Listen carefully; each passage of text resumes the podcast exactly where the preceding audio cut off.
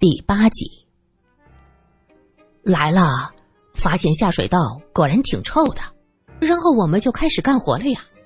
我是第一次干这种活儿，哪想到这井的盖子很容易打开，没怎么用力就开了。等等，你是说这井盖很容易打开？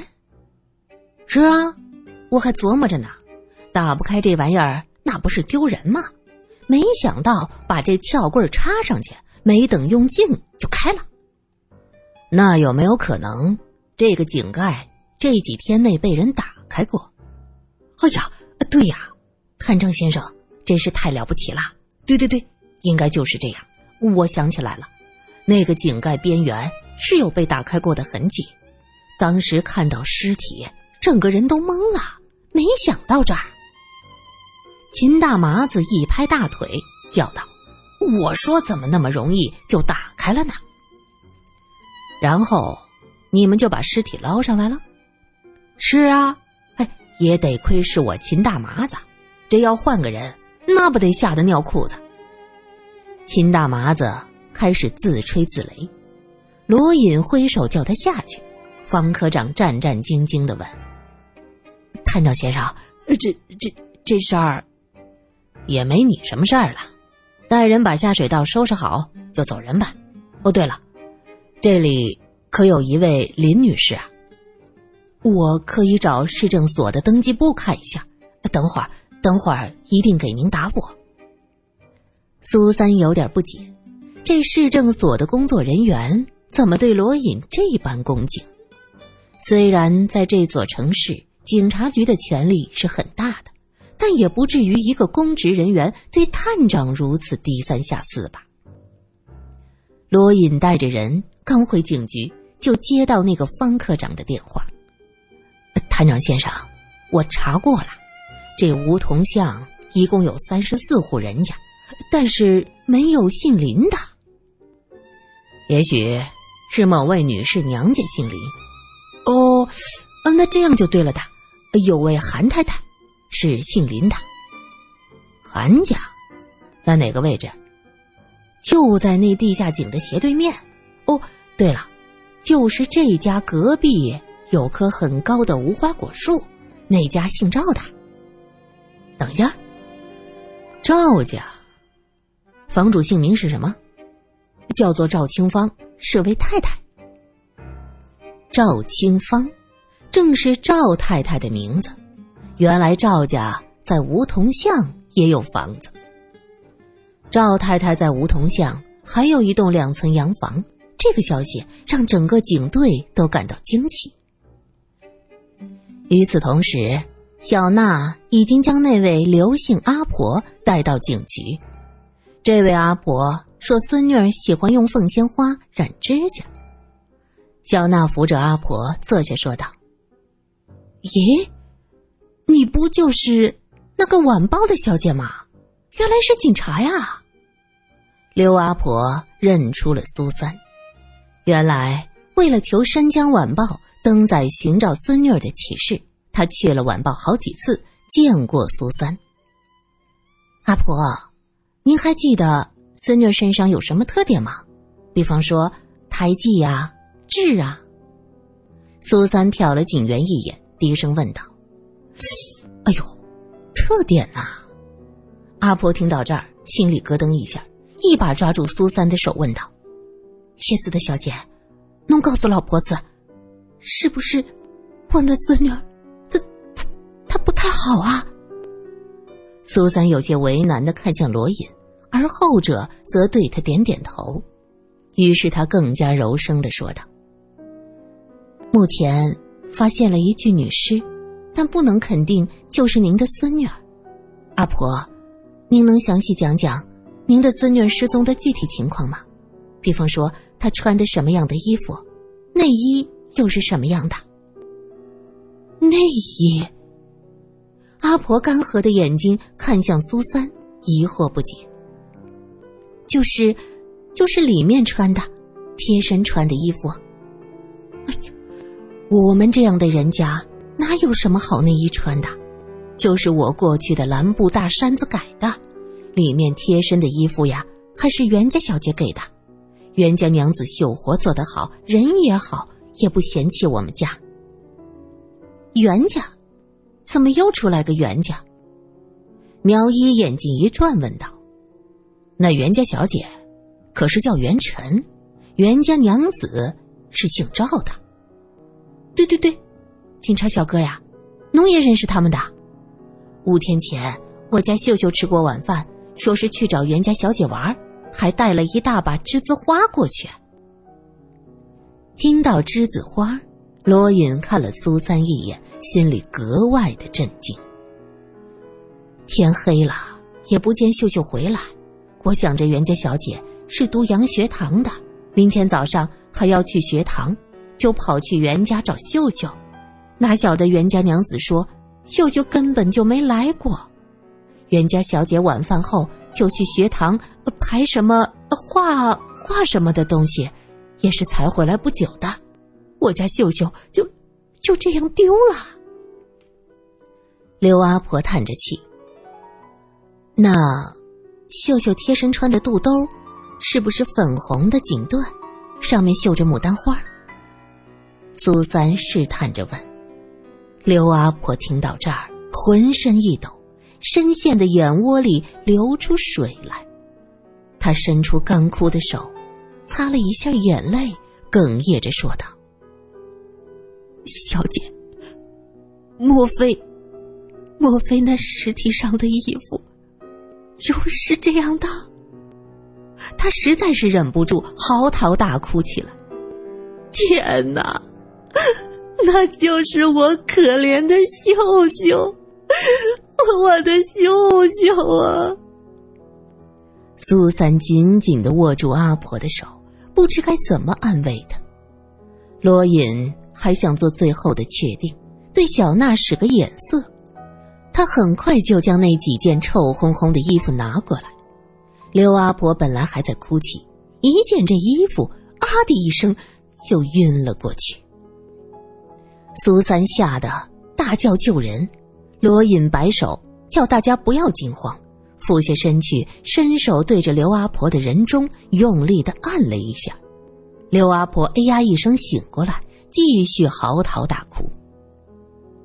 警员们面面相觑，白发人送黑发人已经是悲哀，这位阿婆和孙女儿相依为命，如今看到孙女儿竟然死于非命。实在是太凄惨了。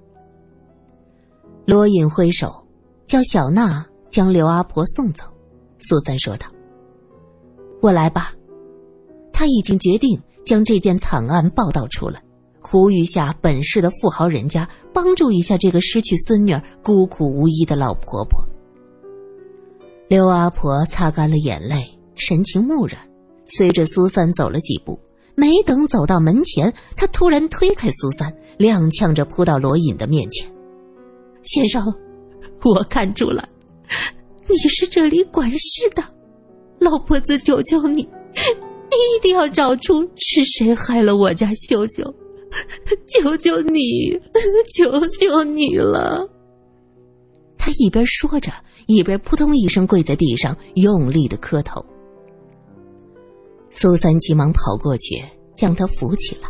罗隐俯下身，用力的扶着他的双臂，将他拉起来，郑重的说道：“阿婆，放心，我们一定把凶手找出来。”他伸手从兜里掏出钱包，打开后拿出一叠钱，交到阿婆的手里：“这点钱你先拿着。”“不，我不拿。”在刘阿婆的心里，衙门里的人都是凶狠可怕的，所以孙女失踪，她不敢到警局去报案，还是袁家娘子教她到报社去央求人家登寻人启事，因此这会子手里被罗隐塞上一把钱，把他吓得不知道该怎么办。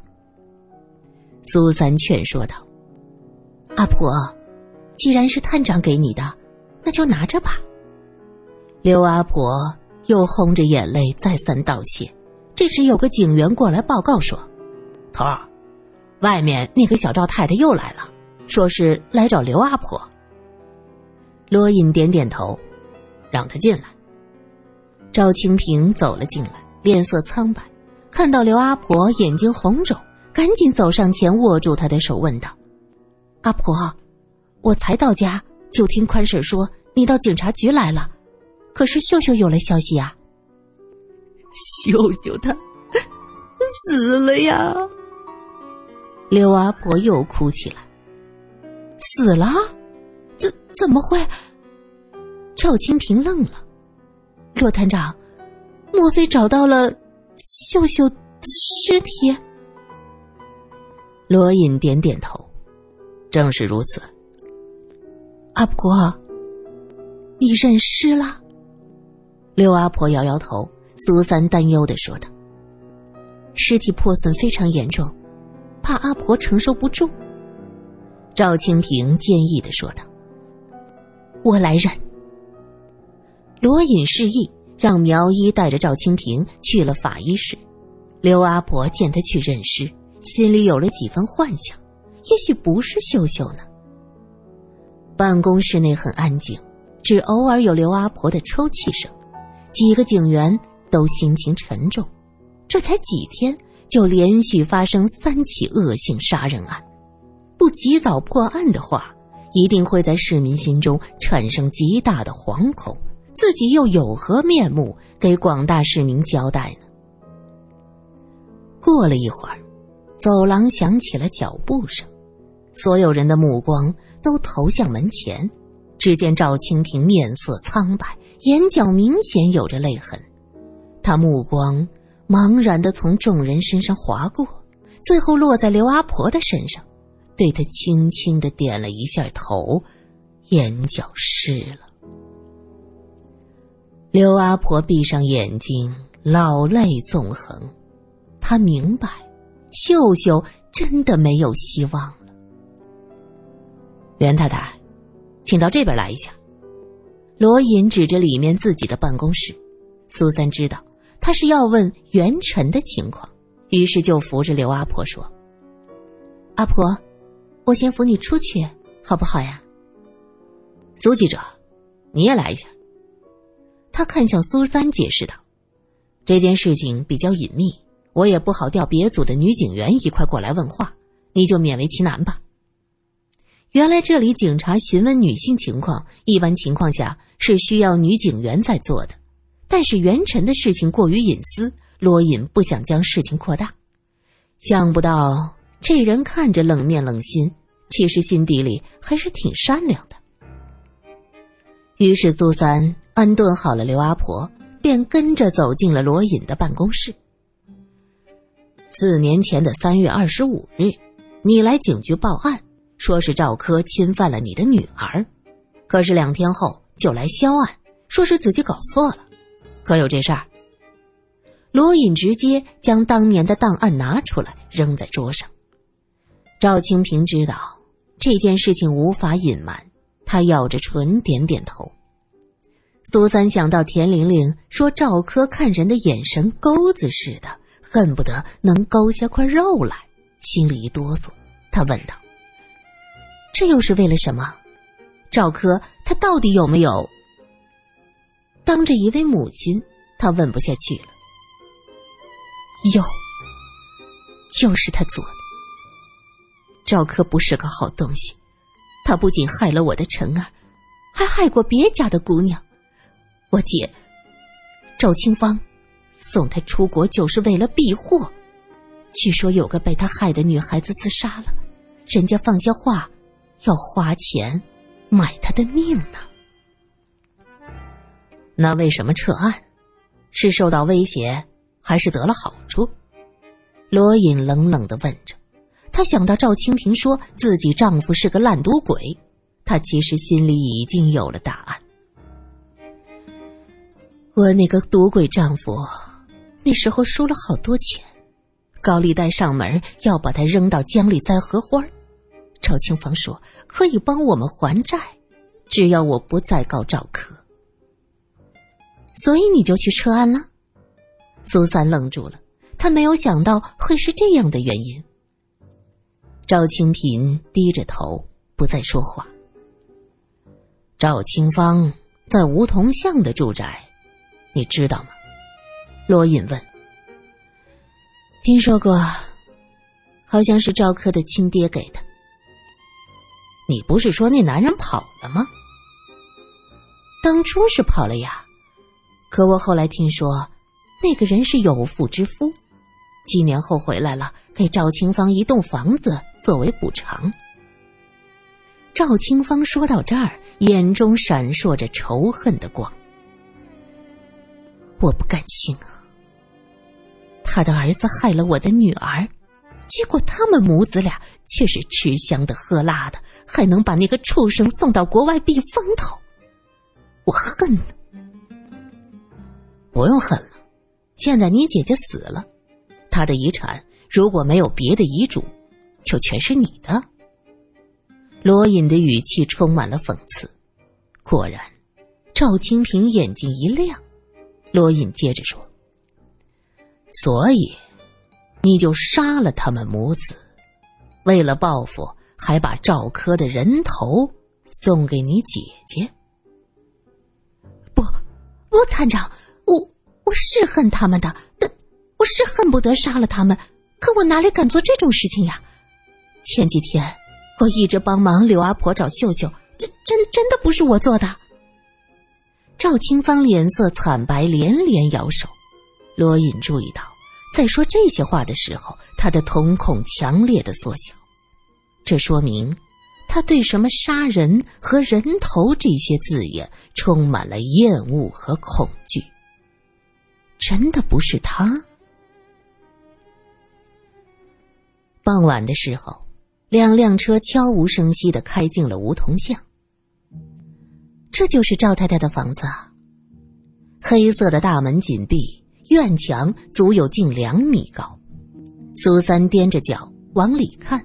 杨树的巨伞从墙头探出来，趁着擦黑的夜色，更显得阴郁。这宅子的大门锁得非常坚固，几个警员上前砸了几下，还是纹丝不动。罗隐说：“你们撤远点苏三还没明白是怎么回事已经被苗一一把拽着向后退去。只见罗隐利落的拔枪射击，锁头上火花四溅。他接着飞起一脚，大门吱呀开了。苏三被警员裹挟着一起进入。他回头去看，只见小吴面有难色站在门前，目光躲闪。苏三只能暗自叹了口气，加快脚步，跟着大家一起走进去。院子很大，到处是郁郁葱葱的树木和灌木丛。碎石铺就的路上也是杂草丛生的，可见这院子一直闲置着。据赵清平说，这宅子是前年被那个男人送给赵清芳的，因为面积大，院子也大，一时间找不到合适的租客，就这样空置了。苏三向四周看了看，发现这院子中间的洋楼被周围的植物挡得严严实实，加上这儿。算是有钱人家的居住之地，行人也不是很多，还真就是一处僻静所在。洋楼的门也紧锁着，罗隐如法炮制，门打开之后，一股浓重的血腥味混合着臭气扑面而来。当先冲进去的苗医被这股气味熏得急忙退出来，用手在鼻子处不停的扇风，咬着牙低声说道。这这什么味儿？苏三知道，这还是死亡的气息。警员们其实早有准备，纷纷从兜里掏出医用棉线口罩戴上，用以挡住这汹涌的臭气。苏三愣了，自己并没有预备这些东西呀。这时，罗隐一挥手，一个白色的东西被扔到了他的胸口。苏三眼疾手快的一捞，原来是个口罩。罗隐嫌弃的吸吸鼻子，嘴里不屑的说道：“真没用，这点气味哪需要带这玩意儿？捂得慌。”苏三大喜，也顾不得他话中的讽刺，这可是紧要关头，他爱说啥说啥吧。罗隐见他将口罩戴上，眼里闪过了一缕笑意。有警员打开灯，罗隐看了一下灯附近的开关，很干净，没有灰尘。这里最近几天还有人来过。大厅的沙发上都盖着白单子，趁着满屋子的血腥味儿，给人感觉是怪怪的。总觉得那些起伏的下面，就是尸体。